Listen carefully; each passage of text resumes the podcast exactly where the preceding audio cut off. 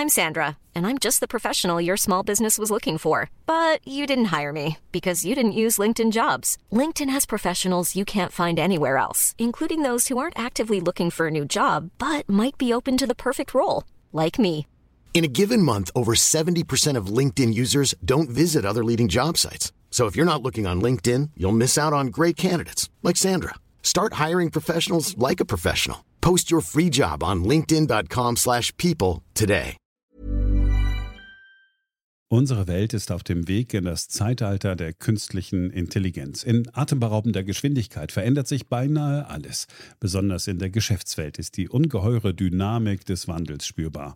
Die Unternehmen und die Menschen darin sehen sich vor vielen Unsicherheiten und Herausforderungen. Der Aufstieg der künstlichen Intelligenz bedeutet neuen Wettbewerb, eine Flut von Daten, aber auch sich verändernde Fähigkeiten und die sich daraus ergebende Notwendigkeit von Veränderungen in den Skills von Mitarbeitenden und der Leistungsfähigkeit der Unternehmen. Workday, die Enterprise-Plattform für Finanzen und HR, hat deshalb Innovation zum Prinzip gemacht. Viele BTO-Hörer erleben den Wandel aus nächster Nähe. Ihre Unternehmen sehen sich einem Ansturm von Veränderungen ausgesetzt, suchen nach Mitteln, um sich aus der Beschleunigungslücke zu befreien und haben Schwierigkeiten, Schritt zu halten. Oft sind die Lösungen kurzfristig und bruchstückhaft.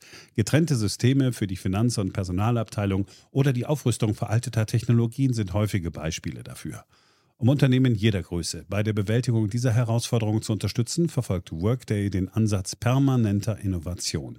Denn nur so können Kunden Veränderungsprozesse anführen, statt darauf zu reagieren. Nur Workday verfügt über einheitliche Daten, die nahtlos über eine einzige Plattform fließen und ihnen die Möglichkeit geben, intelligente Entscheidungen zu beschleunigen, Chancen zu erkennen und Risiken zu mindern. Workday versetzt sie in die Lage, Modelle und Prognosen zu erstellen und schnell und zuverlässig zu handeln, dank Echtzeitdaten und einer zuverlässigen in die Plattform integrierten KI. Besuchen Sie workday.com und erfahren Sie, wie Sie Fahrt aufnehmen können bei Ihrer Reise ins Zeitalter der künstlichen Intelligenz. Workday, die Enterprise-Plattform für Finanzen und HR. Hier ist Beyond the Obvious, der Ökonomie-Podcast von und mit Daniel Stelter, eine Produktion von Media Pioneer. Herzlich willkommen zur neuesten Ausgabe meines Podcasts. Diesmal geht es, wie könnte es anders sein, um das Thema wirtschaftliche Konsequenzen des Coronavirus. Wir hatten bereits letzte Woche einige Themen angesprochen. Heute wollen wir das vertiefen und weiter fortführen, um zu diskutieren, herauszuarbeiten, was das Problem ist für die Wirtschaft, was getan wird und was man eigentlich tun sollte, um die deutsche Wirtschaft zu stabilisieren. Beyond the Obvious, der Podcast mit Dr. Daniel Stelter.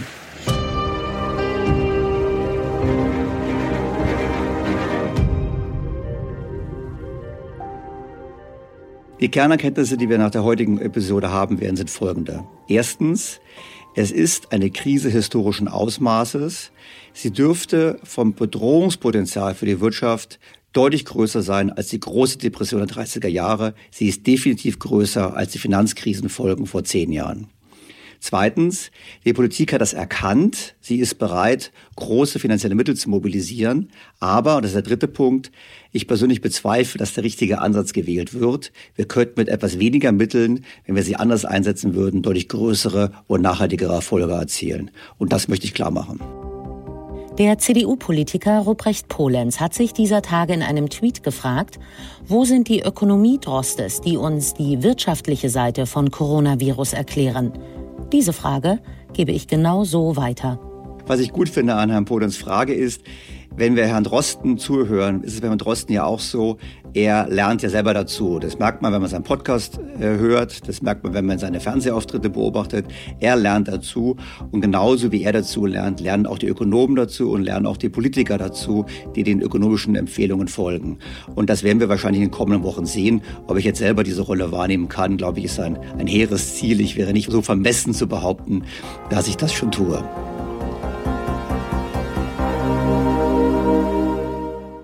Natürlich, was man machen kann und was man tun sollte, ist, wenn man die Krise verstehen möchte, die Corona-Krise verstehen möchte, dass man sich durchaus einige der früheren Ausgaben dieses Podcasts anhört.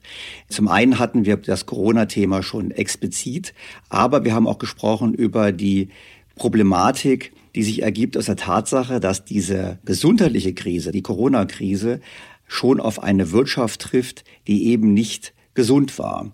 Wir haben das Thema der ungelösten Euro-Krise, das war ein Thema des Podcasts. Wir haben das Thema einer viel zu hohen Verschuldung der Welt, auch das war bereits Thema des Podcasts. Und wir haben die grundlegenden Themen, vor denen wir stehen, demografischer Wandel und die Frage, wie stark ist eigentlich Europa aufgestellt für die Zukunft. Und alle diese Themen muss man berücksichtigen, weil letztlich die Corona-Krise nur offenlegt, wo es an der Wirtschaft krankt und nicht alleine für alle Probleme verantwortlich ist. Aber wie viel Krise ist überhaupt schon da? Die Tourismusbranche scheint bereits jetzt am Limit.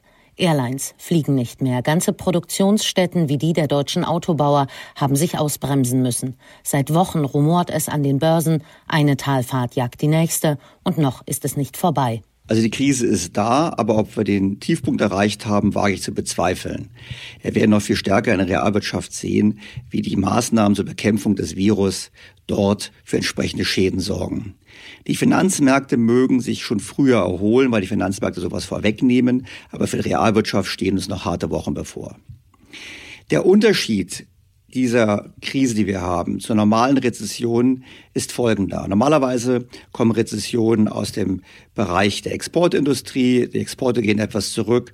Daraufhin investieren Unternehmen weniger. Daraufhin sparen Unternehmen, müssen ein paar Mitarbeiter entlassen. Und dann bekommen wir letztlich einen Rückgang der gesamtwirtschaftlichen Nachfrage. Die Konsumenten konsumieren weniger und wir haben eine Rezession. Das heißt, Unternehmen wie Hotels, Restaurants, Cafés werden erst am Ende getroffen und nicht am Anfang. Diesmal ist es anders. Diesmal werden die Unternehmen, die sonst erst am Ende getroffen werden in der Rezession, bereits am Anfang getroffen. Hotels, Restaurants, Kinos. Das macht es so schwer und das macht es vor allem auch so kritisch für Unternehmen, die in normalen Rezessionen nicht so hart getroffen werden. Fast täglich kommen nun inzwischen neue Hilfsbekundungen aus Berlin. All das vor diesem Versprechen der Bundeskanzlerin. Wir haben auch darüber gesprochen, dass wir natürlich angesichts dieser Situation so weit wie möglich Sozialkontakte zu vermeiden, eine sehr schwierige Situation im wirtschaftlichen Bereich haben. Das heißt, es ist vorauszusehen, dass das gravierende Spuren in unserem Wirtschaftsgeschehen hinterlässt. Wir waren uns einig, wir müssen jetzt alles tun, um in dieser außergewöhnlichen und sehr schwierigen Situation den Zusammenhalt in unserem Land deutlich zu machen, auch in der Kooperation zwischen Bund und Ländern, sodass wir das Beste in dieser Situation für unsere Bevölkerung erreichen. Also es ist erfrischend zu hören, dass die Politik die enorme wirtschaftliche Konsequenz des Virus und der Bekämpfung des Virus erkannt hat. Allerdings bezweifle ich, wenn ich auf die konkreten Maßnahmen blicke, ob es die richtigen Maßnahmen sind. Dazu gleich noch mehr, zunächst aber zu Markus Söder, der in diesen Tagen eine besondere Rolle spielt. Neben der Kanzlerin sitzend, sagt Bayerns Ministerpräsident vor einigen Tagen, die Erhöhung von Liquiditätshilfen ist zentral im Moment. es geht im Moment weniger um Investitionen. Es geht um den Halt der Liquidität, dass dadurch nicht Unternehmen reihenweise zumachen müssen. Und was heute auch ganz wichtig war, ist die Zusage von uns allen. Wir werden alles tun, was notwendig ist. Whatever it takes, hat mal jemand gesagt in der Eurokrise. Was notwendig ist, werden wir tun. Ja, zum einen darf Mario Draghi sich freuen. Whatever it takes ist der Goldstandard der Krisenmanager weltweit. Whatever it takes heißt es ja nicht nur in Deutschland, das heißt es auch in Frankreich, das heißt es auch in Großbritannien, das heißt es auch in den USA. Die Politik hat gesagt, wir alle machen auf Mario Draghi und versprechen euch, wir tun alles, was nötig ist, um das zu bekämpfen. Und das ist auch richtig so, weil das Virus das Zeug hat, die Weltwirtschaft in eine neue große Depression zu stürzen. Und wie bereits in vergangenen Ausgaben des Podcasts diskutiert, gerade auch in Verbindung mit der hohen Verschuldung im weltweiten Finanzsystem und in der Realwirtschaft ist es eben eine Krise, die das Potenzial hat, die 30er Jahre in Schatten zu stellen. Um es nun noch konkreter zu machen, welche Maßnahmen zur Unterstützung der Wirtschaft hat die Bundesregierung bislang in die Wege geleitet? Ich meine, die Frage ist ja immer, wie aktuell kann man sein? Der Podcast, den wir jetzt aufnehmen, nehmen wir am Freitag auf für Sonntag. Ich habe keine Ahnung, was jetzt zwischen noch alles weiteres beschlossen wird. Aber es gibt bereits jetzt ein Potpourri an Maßnahmen. Zum einen wurde ja die Kurzarbeiterregelung geändert, damit betroffene Unternehmen früher, schneller an Geld kommen. Das ist sicherlich gut, um auf diese Art und Weise die Arbeitslosigkeit zu dämpfen und Mitarbeiter lieber an Arbeit zu halten und Firmen entsprechend finanziert zu halten. Darüber hinaus gibt es die große Whatever it takes Versprechung mit einem Milliardenschutzschild, so hieß es von der Bundesregierung, Betrieben, Unternehmen zu helfen. Und dabei geht es vor allem um das Thema Zugang zu Krediten und zu Bürgschaften. Und das sehe ich sehr kritisch, da kommen wir gleich noch drauf, weil ich glaube, dass Kredite eben nicht die richtige Antwort sind. Der dritte wesentliche Hebel sind Steuerstundungen. Das finde ich vollkommen richtig.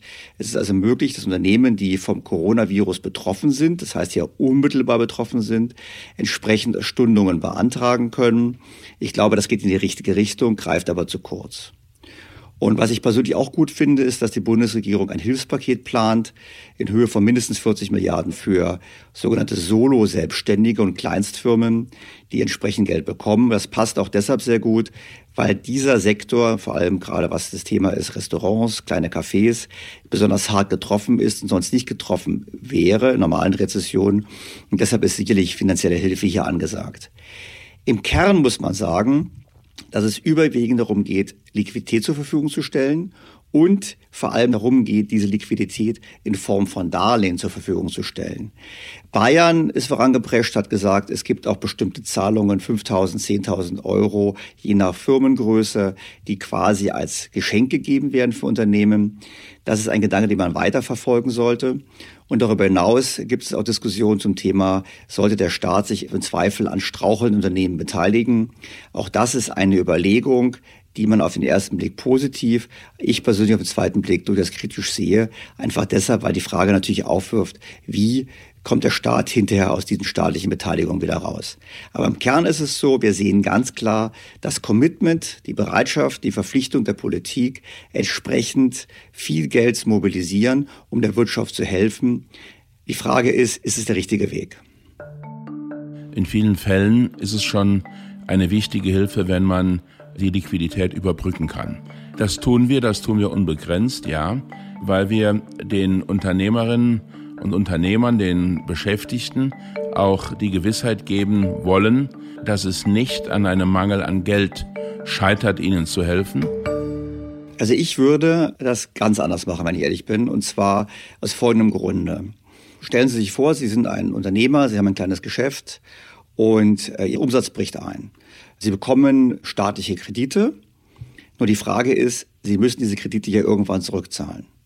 Und wenn Sie die Aussicht haben, dass Sie die Kredite zurückzahlen müssen, werden Sie alles daran setzen, diesen Kredit möglichst klein zu halten. Sie werden Ihre Mitarbeiter entlassen. Sie werden Aufträge stornieren. Sie werden sich so verhalten, was rational ist als einzelner Unternehmer, aber was gleichzeitig die Krise und den Abschwung verstärkt. Das heißt, die Maßnahme wirkt nicht so, wie sie wirken sollte. Das Gleiche gilt, wenn man sagt, ja, der Staat kann auch als Eigentümer bei Firmen eintreten. Auch das wird ein normaler Unternehmer nicht gerne haben wollen, hat schon gerne den Staat als Eigentümer, weil vor allem ist die Frage hinterher auch wieder, wie werde ich den Staat los? Und deshalb sind diese ganzen Finanzierungslösungen in der Theorie ganz nett, in der Praxis aber genau das, was die Wirtschaft nicht möchte. Hinzu kommt, dass, das habe ich auch gelernt aus vielen Gesprächen mit Unternehmern und Unternehmerinnen, dass die sagen, das ist alles so verwirrend, da gibt es so viel Bürokratie, wir wissen gar nicht, was wir tun müssen und vor allem weiß ich nicht, wie viel Geld ich wann habe. Und das muss ich aber wissen, weil Liquidität ist ein knappes Gut. Eine Indikation, die durchschnittliche Liquidität der deutschen Mittelständler langt für 21 Tage. Dann ist die Kasse leer, wenn man keinen Umsatz mehr macht. Und das heißt, wir haben nicht viel Zeit. Mein Vorschlag wäre ein anderer. Gedanklich müssten wir eigentlich Folgendes machen. Eigentlich müssten wir die Wirtschaft in eine Art künstliches Koma versetzen. Das heißt, es gibt keine Mieten mehr, es gibt keine Löhne mehr, es gibt keine Zinsen mehr. Wir machen im Prinzip gedanklich für drei Monate zu. Das ist natürlich ein theoretisches Konzept, praktisch wird man es nicht umsetzen können. Wir können aber wirtschaftlich dasselbe erzielen, und zwar folgendermaßen. Der Staat bzw. die Finanzämter kennen die Daten von allen Einkommensteuerzahlern. Und letztlich alle Einkommensteuerzahler sind diejenigen, die Unternehmer sind, die selbstständig sind, also die jetzt von der Krise nachhaltig betroffen sind. Und der Staat weiß nicht nur, wie viel Gewinne diese Firmen machen oder diese Unternehmer machen, sondern der Staat kennt auch die Umsätze. Und darum wäre es das ganz leichteste, wenn der Finanzamt, statt weiter Gelder einzutreiben von uns, es umstellen würde und Folgendes machen würde. Das Finanzamt sollte jedem Einkommensteuerzahler pro Monat ein Zwölftel des Umsatzes vom Vorjahr erstatten. Also, nehmen wir mal an, Eine Firma hat im letzten Jahr, um es einfach zu rechnen, 1,2 Millionen Euro Umsatz gemacht, 100.000 Euro pro Monat. Dann sollte das Finanzamt ohne Antrag, ohne Bitte einfach 100.000 Euro pro Monat auf das Konto der Unternehmung überweisen, solange die Krise andauert. Das aber nicht als Geschenk, sondern erstmal nur als Zuschuss. Und dann hätten wir folgende Situation. Nächstes Jahr, wenn die Krise vorbei ist, gibt das Unternehmen eine Einkommensteuererklärung ab. In dieser Einkommensteuererklärung werden die Zahlungen des Finanzamts wie Umsatz gewertet. Und dann schaut man, liegt der Umsatz mit dieser Zahlung über oder unter dem Niveau vom Vorjahr. Liegt der Umsatz über dem Niveau vom Vorjahr, dann muss man die Differenz an das Finanzamt wieder zurückzahlen. Liegt sie unter dem Niveau vom Vorjahr, darf man diesen zusätzlichen Umsatz wie Umsatz verbuchen und behalten. Das heißt, wir hatten einen ganz einfachen Ansatz, weil jeder wüsste, jawohl, ich habe vor einem Jahr 100.000 Euro gemacht im Umsatz pro Monat, ich bekomme diese 100.000 Euro vom Finanzamt. Dann kann der Unternehmer entscheiden, was er tut. Er kann sagen, ich entlasse meine Mitarbeiter nicht, ich bezahle die weiter. Ich agiere quasi so, als wäre nichts und ich rechne nächstes Jahr ab dann hätten wir ein sehr einfaches System und vor allem würden wir erst hinterher das Thema haben, dass jeder genau begründen muss, wie viel Geld er braucht. Das ist quasi eine Art einfach organisiertes Koma, weil alle wissen, was sie bekommen. Die Unsicherheit ist weg und ist vor allem auch sehr gerecht. Hinzu kommt, wenn natürlich eine Firma sagt, ich brauche das gar nicht, weil mein Umsatz gar nicht in diesem Maße zurückgegangen ist beispielsweise, steht es den Unternehmern natürlich frei, jederzeit die Zahlung umgehend zurückzuzahlen an das Finanzamt nach dem Motto, brauche ich nicht, vielen Dank. Und um das für einen Anreiz zu geben, könnte das Finanzamt zum Beispiel sagen, wir geben ein Konto. Das heißt, wer innerhalb von einem Monat zurückbezahlt, der kann ein Prozent vom Betrag abziehen. Das ist effizient, das ist einfach. Und wenn wir es mal durchrechnen, kostet das relativ zum Bruttoinlandsprodukt wahrscheinlich ungefähr 10 bis 15 Prozent maximal. Und das können wir uns leisten. Das ist eine einfache Maßnahme, unbürokratisch und vor allem fair. Also es kann umgesetzt werden, es kann auch funktionieren. Was ist das Risiko? Das Risiko ist, dass es Firmen geben wird, die hätten es nicht gebraucht, weil es ihnen gut geht. Na gut, diese Firmen müssen das Geld zurückzahlen und haben im Prinzip höchstens einen gewissen Liquiditätsvorteil, wenn sie den überhaupt brauchen. Umgekehrt mag es Firmen geben, die auch ohne Coronavirus einen Umsatzrückgang erlebt hätten. Dem wird quasi geholfen, obwohl sie sozusagen eigentlich nicht verdient hätten. Nur das können wir ohnehin nicht unterscheiden, auch nicht im jetzigen Verfahren, was jetzt vorgeschlagen wird von der Regierung.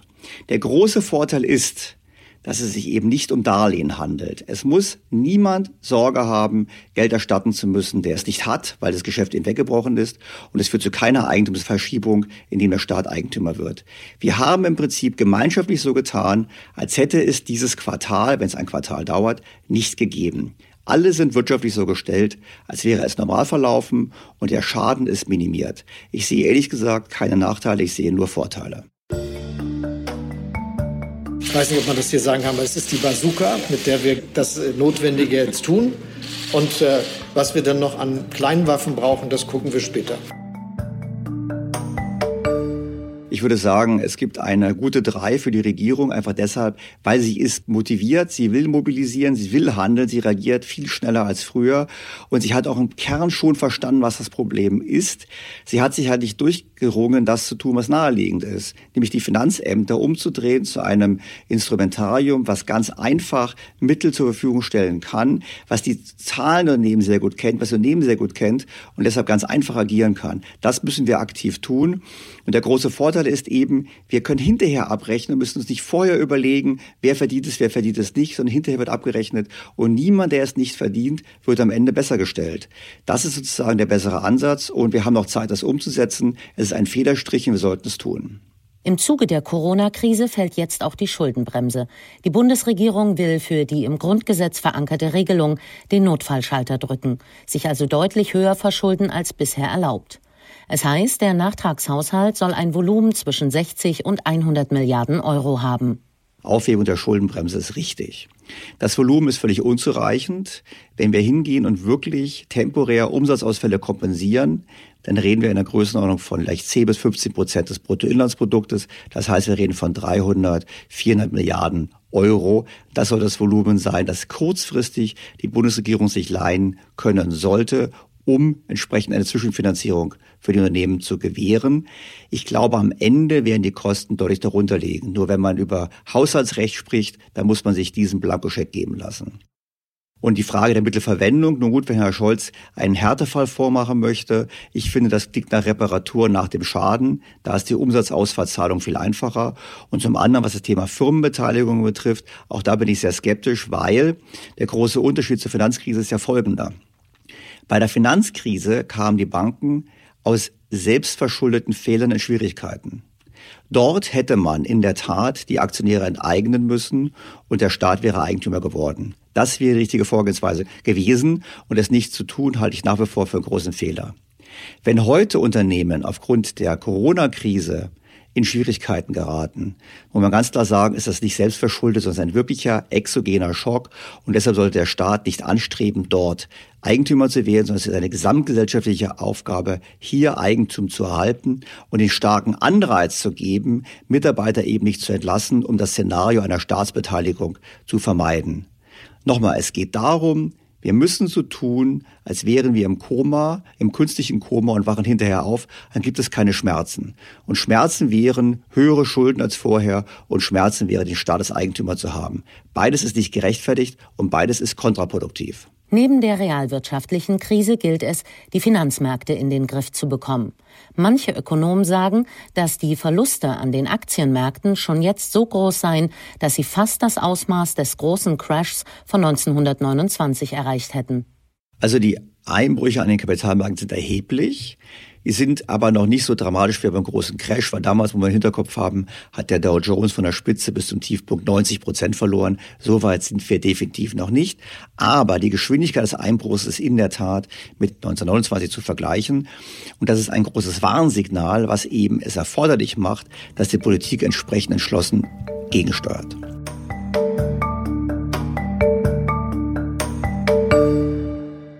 Die Kapitalmärkte nehmen vorweg, erstens eine ganz tiefe Rezession, einen tiefen wirtschaftlichen Einbruch, einen deutlichen Rückgang der Gewinne und vor allem auch natürlich die nachhaltigen Lasten, die sich aus dieser Krise ergeben. Man muss dazu sagen, bei den Kapitalmärkten spielt eine wichtige Rolle die hohe Verschuldung. Diese hohe Verschuldung, gerade Unternehmen in den USA, führt natürlich dazu, dass diese Unternehmen weniger krisenanfällig sind.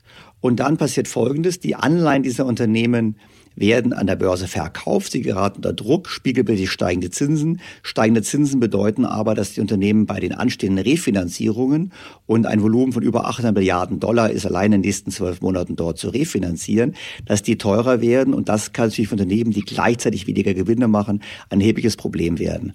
Das führt dann wiederum dazu, dass die Kreditratings dieser Unternehmen schlechter werden, was wiederum einige Investoren zwingt, diese Papiere zu verkaufen Einfach deshalb, weil sie nur äh, Investment Grade, also mindestens Triple B gerätete Papiere halten dürfen.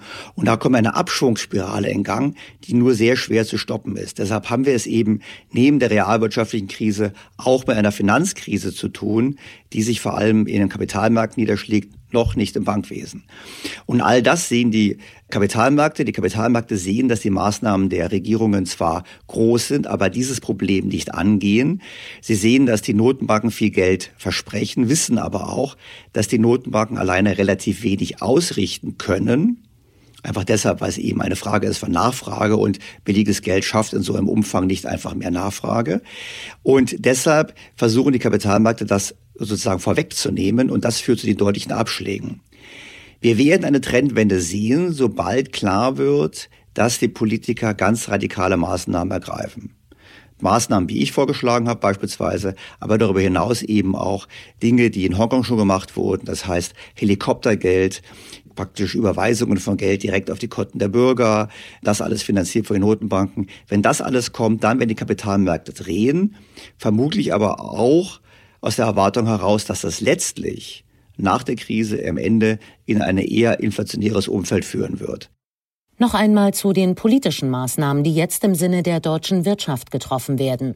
Daniel Stelter befürchtet, dass die Hilfe oft nicht nachhaltig wirken wird. Der Ansatz der Bundesregierung über Kredite würde dazu führen, dass am Ende doch viele Unternehmen untergehen, eben zeitlich verzögert, weil sie Kredite nicht zurückzahlen können. Und wenn der Staat sich an Unternehmen beteiligt, wird auch das zur Wettbewerbsverzerrung. Wir hätten damit eher einen Prozess der Konzentration. Das wäre nicht zu begrüßen. Auch das spricht dafür, über direkte Umsatzausfallzahlungen, so würde ich es mal nennen, zu agieren. Die Frage, die sich hinterher stellt, ist, wer bezahlt das? Ich persönlich beziffer die Kosten für den deutschen Staat auf ungefähr 10 bis 15 Prozent vom Bruttoinlandsprodukt. Da kann man zunächst sagen, wenn wir statt 60 Prozent Schulden vom Bruttoinlandsprodukt 75 Prozent Schulden hätten, ist das kein Beinbruch. Wir lägen immer noch weit unter dem Schnitt der anderen Länder in Europa und in der Eurozone. Also das wäre kein Problem. Die Frage ist eher, was passiert auf europäischer Ebene? Und wenn man das zu Ende denkt, ist es ganz klar, wir brauchen auf europäischer Ebene ein Pooling der faulen Schulden. Das war bereits Thema im Podcast über die Eurozone. Wir brauchen ein Pooling der faulen Schulden. Wir brauchen ein gemeinsames Investitionsprogramm. Und wir sollten natürlich als Deutsche auch Schulden in diesen Pool hinein verschieben, nur aus Gerechtigkeitsgründen. Und das sollte dann großzügig von der EZB refinanziert werden. Wir brauchen einfach diesen Tabubruch, den ich übrigens selber auch als Tabubruch empfinde, dass wir eben die Grenze zwischen Geld- und Fiskalpolitik aufheben und die Notenbanken direkt die Staaten finanzieren. Das wird so oder so kommen. Wir Deutsche mögen das nicht, wir Deutsche bräuchten es auch nicht. Nur in einer Welt, in der es ohnehin kommt, dann sollten wir da auch mitmachen und versuchen auch für zukünftige Investitionen und ähnliche Aufgaben, die vor uns liegen in Deutschland, entsprechend diesen Finanztopf für uns zu erschließen. Ich mag das Szenario nicht, aber es ist meines Erachtens das einzige realistische Szenario. Und das wird auch das Szenario sein, welches die Kapitalmärkte letztlich drehen wird, woraufhin dann die Börsen sicherlich deutlich hinzugewinnen. Ein sehr düsteres Bild malt der Ökonom Gabriel Felbermeier, der Präsident des Kieler Instituts für Weltwirtschaft. Er erwartet die Mutter aller Rezessionen. Er fährt dabei aber ganz nüchtern Widerworte.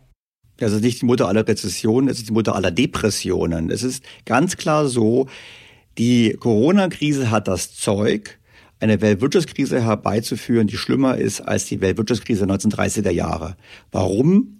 Weil wir einen exogenen Schock haben, der sowohl Angebot wie Nachfrage zeitgleich trifft und zum Zweiten, weil es auf eine Wirtschaft trifft, die deutlich höher verschuldet ist als damals, massiv höher verschuldet ist als damals, und zwar nicht nur in einem Land hoch verschuldet ist wie damals in den USA, sondern weltweit verschuldet ist. Das heißt, wir haben es zu tun quasi mit der Mutter aller Depressionen und deshalb brauchen wir ungewöhnliche Maßnahmen. Und nüchtern darüber zu sprechen, heißt nicht, dass man nicht besorgt ist. Das heißt nur, wir müssen einfach nüchtern mit umgehen. So wie Herr Drosten nüchtern die Folgen der Epidemie erläutert und welche Maßnahmen sinnvoll sind dagegen und welche nicht sinnvoll dagegen sind, so muss man als Ökonom nüchtern darauf blicken und muss dann aber radikal denken. Nur radikal neues Denken ist geeignet, den Schaden für uns alle zu minimieren. Radikales Umdenken. In welche Richtung? Darüber sind sich Ökonomen nicht einig. Folgt nach Corona nur eine optimierte Version des altbekannten Systems oder folgt etwas wirklich ganz Neues? Vom Wandel zum humanistischen Kapitalismus ist die Rede, von Sharing Economy und Hightech gestützter Solidarwirtschaft. Ohnehin stünde mit dem Ende der fossilen Brennstoffe ein Systemwechsel an. Na gut, was ist die neue Wirtschaftswelt? Also zum einen würde ich halt immer hinterfragen, ob denn die Annahmen richtig sind, die gerade formuliert werden. Also stimmt es denn, dass wir eine andere Wirtschaftsordnung brauchen, um mit Ressourcen anders umzugehen? Da würde ich einfach sagen, na ja, schauen wir uns Europa an. Europa verbraucht heute beispielsweise ungefähr genauso viele Ressourcen wie im Jahre 1990 und das bei deutlich höherer Wirtschaftsleistung. Das heißt, das kapitalistische System hat es sehr wohl geschafft, deutlich die Effizienz zu steigern. Das heißt, mit weniger Ressourceneinsatz mehr zu erwirtschaften. Und diese Tendenz wird sich weiter fortsetzen. Darüber hinaus ist es völlig illusorisch zu sagen, dass uns die Rohstoffe ausgehen würden. Also wie heißt es schön, das Steinzeitalter ist nicht geendet, weil die Steine ausgegangen sind. Und genauso wenig wird das Ölzeitalter enden, weil das Öl ausgeht. Was anderes passiert. Wir haben eine Energierevolution, wir haben eine grüne Revolution. Und was immer vergessen wird, ist, grüne Technologien sind heute schon wettbewerbsfähig. Das heißt, es ist sogar ökonomisch sinnvoll, statt Öl und Kohle zu verfeuern, auf erneuerbare Energien zu setzen. Wir haben das Problem zu lösen der Speicherkapazität und auch dafür kann man mit Forschung etwas lösen. Das heißt, die Annahme, wir müssten jetzt alle quasi zurück in eine andere Welt mit tieferen Konsumniveaus und mit Einschränkung und Selbstbeschränkung, um Ressourcen zu schonen oder um das Klima zu retten, ist meines Ansichts nach irrig. Die richtige Antwort ist Technologie. Und wir haben es jetzt alle Herausforderungen in der Menschheitsgeschichte so gelöst und werden auch diese lösen. Zurück ins Hier und Jetzt, ein Blick auf das Tun der anderen Länder, wobei Italien hier im Mittelpunkt steht. Ich glaube, Italien ist in der Tat das größte Problem. Und wenn wir ehrlich sind, müssen wir, was Italien betrifft, uns alle an die Nase fassen und müssen die Frage aufwerfen. Erstens, haben wir eigentlich genug getan, um dem Land unmittelbar zu helfen, als die Krise ausbrach, als die ersten Hilferufe kamen? Das haben wir nicht getan. Und ich glaube, da hat sich die EU und hat sich auch Deutschland nicht gerade mit Ruhm bekleckert. Zweitens ist die Frage, ist das Land in der Lage, ist der Staat in der Lage, die Lasten zu schultern, die erforderlich sind? Nein, ist er nicht. Angesichts der hohen Staatsverschuldung ist er das nicht und braucht dort Hilfe. Drittens, Trotzdem müssen wir im Hinterkopf haben, dass die italienischen Privathaushalte natürlich deutlich vermögender sind als die deutschen, was dann zur Frage führt, irgendwann mal, wie denn so eine Hilfe aussehen könnte. Ich habe gehört, wie Herr Hans-Werner Sinn im Deutschlandfunk gesagt hat, lasst uns doch einfach statt über die EZB irgendwelche Gelder zu verschieben, was jetzt ja passieren wird wieder, lasst uns doch einfach als Deutschland Italien 20 Milliarden schenken als unmittelbare Zahlung. Ich finde das eine gute Idee. Sowas sollten wir tun im Sinne der europäischen Freundschaft. Perspektivisch brauchen wir einen ganz anderen Ansatz, um eben mit dem Euro, mit der Eurokrise, mit der ungelösten Schuldenproblematik umzugehen. Und diese Antwort wird letztlich auch wieder bei der EZB liegen, nur sie muss anders organisiert sein, nicht so wie jetzt, in dem über Wertpapierkäufe stillschweigend eine Risikoverschiebung zwischen Ländern stattfindet, sondern wir brauchen im Gegenteil einen Ansatz, wie wir mit diesen Lasten gemeinsam umgehen unter Mithilfe der EZB.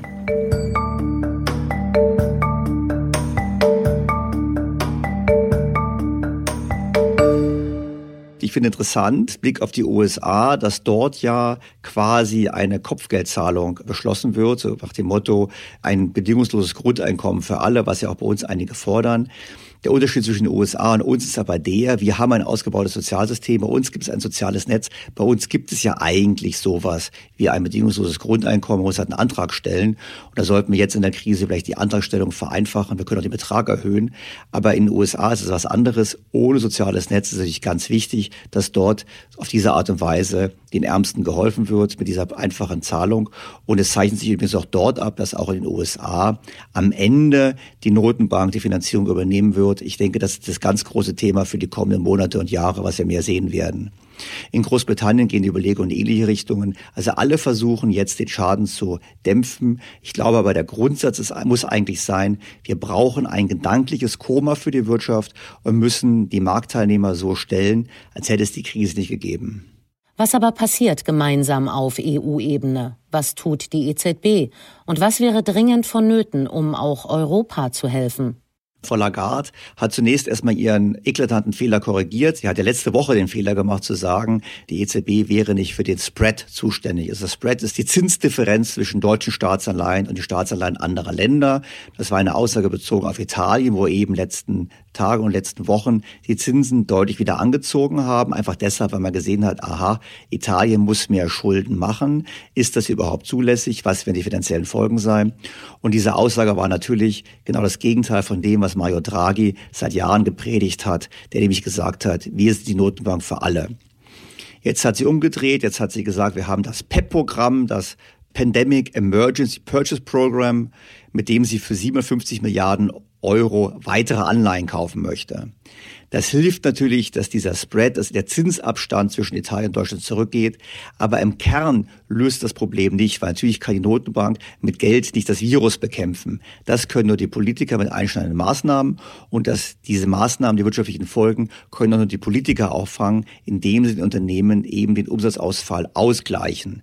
Bei der Finanzierung kann die EZB helfen. Noch macht sie das nicht. Das widerspricht doch allem, was vereinbart wurde im Maastricht. Das widerspricht allem, was namentlich auch deutsche Ökonomen und Politiker für richtig halten. Ich denke aber, wir werden an dieser Finanzierung nicht umhin kommen. Einfach deshalb, weil wir sonst die Zukunft des Euros nicht garantieren können. Wer den Podcast nachhört zum Thema Euro, weiß, dass ich kein großer Fan bin vom Euro. Nur jetzt, wo wir ihn haben, müssen wir sicherstellen, dass es nicht zu einem ungeordneten, chaotischen Zerfall kommt, weil der würde zu der Krise, die wir haben, quasi wirklich die Mutter aller Krisen machen, weil dann hätten wir nicht nur eine medizinische Krise, eine Finanzkrise, eine realwirtschaftliche Krise, sondern wir hätten es dann zu tun mit dem Kollaps des Weltfinanzsystems.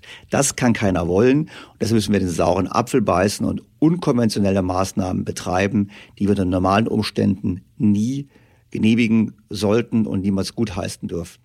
Zum Ende dieser Ausgabe eine grundsätzliche Frage. Welche Chance steckt in der Krise? Was sorgt für Zuversicht? Also ich bin zuversichtlich, dass wir den Zusammenbruch verhindern werden. Das billige Geld wird dazu wirken. Die Politik wird dazu lernen, was man machen muss. Sie wird eben andere Maßnahmen noch ergreifen. Und vor dem Hintergrund gibt es meines Erachtens keinen Grund für langfristigen Pessimismus. Ein Blick in die Geschichte zeigt, und das hatten wir auch schon mal angesprochen, Beispiel Pest hat gezeigt, dass nach solchen großen Ereignissen, und das Coronavirus ist ja nun Gott sei Dank nicht mit der Pest vergleichbar, was die Todesraten betrifft, hat man aber gesehen, dass es danach immer eine sehr dynamische wirtschaftliche Entwicklung gegeben hat. Ich ich persönlich sehe in dieser Krise auch eine unglaubliche Chance, dass die Politik sich eben nicht mehr drücken kann vor bestimmten Aufgaben. Wir müssen jetzt angehen die Themen Europa sanieren, Eurozone sanieren. Wir müssen endlich anfangen, in Deutschland nachhaltig zu investieren in Infrastruktur, Digitalisierung. Wir müssen unser Alterssicherungssysteme endlich auf neue Beine stellen. Das heißt, all die Themen, die bisher immer als unmöglich galten, wo man sich nicht rangetraut hat, wo die Politik zu zaghaft war, die können jetzt auf den Tisch. Wir werden zeigen in den kommenden Wochen, dass wir als Gesellschaft viel wandlungsfähiger und viel anpassungsfähiger sind, als wir gemeinhin gedacht haben. Und ich sehe da eine ganz große Chance. In fünf bis zehn Jahren werden wir besser dastehen als heute, weil Dinge gemacht werden, die vorher politisch als undenkbar galten. Weitere Ausführungen über die Folgen und Zusammenhänge der Corona-Krise lesen Sie im Blog von Daniel Stelter auf think-beyondtheobvious.com. Wenn Sie Fragen dazu haben, Ihre Gedanken oder Ideen loswerden möchten, schreiben Sie eine E-Mail oder schicken Sie eine Sprachnachricht an podcast at think-bto.com. Die nächste Folge dieses Podcasts wird kommenden Sonntag veröffentlicht. Ja, vielen Dank fürs Zuhören. Das war die neueste Ausgabe von Beyond the Obvious, meinem Podcast. Wie immer freue ich mich über Ihr Feedback, Ihre Kritik, Ihre Anmerkungen. Greifen wir in kommenden Folgen auf. Und nächsten Sonntag geht's weiter. Ich freue mich, wenn Sie wieder dabei sind. Ihr Daniel Stelter.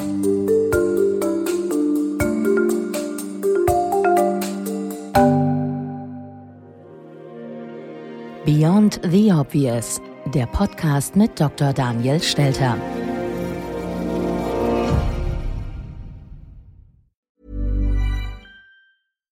When we're on a budget, we still deserve nice things. Quince is a place to scoop up stunning high-end goods for 50 to 80% less than similar brands. They have buttery soft cashmere sweaters starting at $50, luxurious Italian leather bags, and so much more. Plus, Quince only works with factories that use safe, ethical, and responsible manufacturing.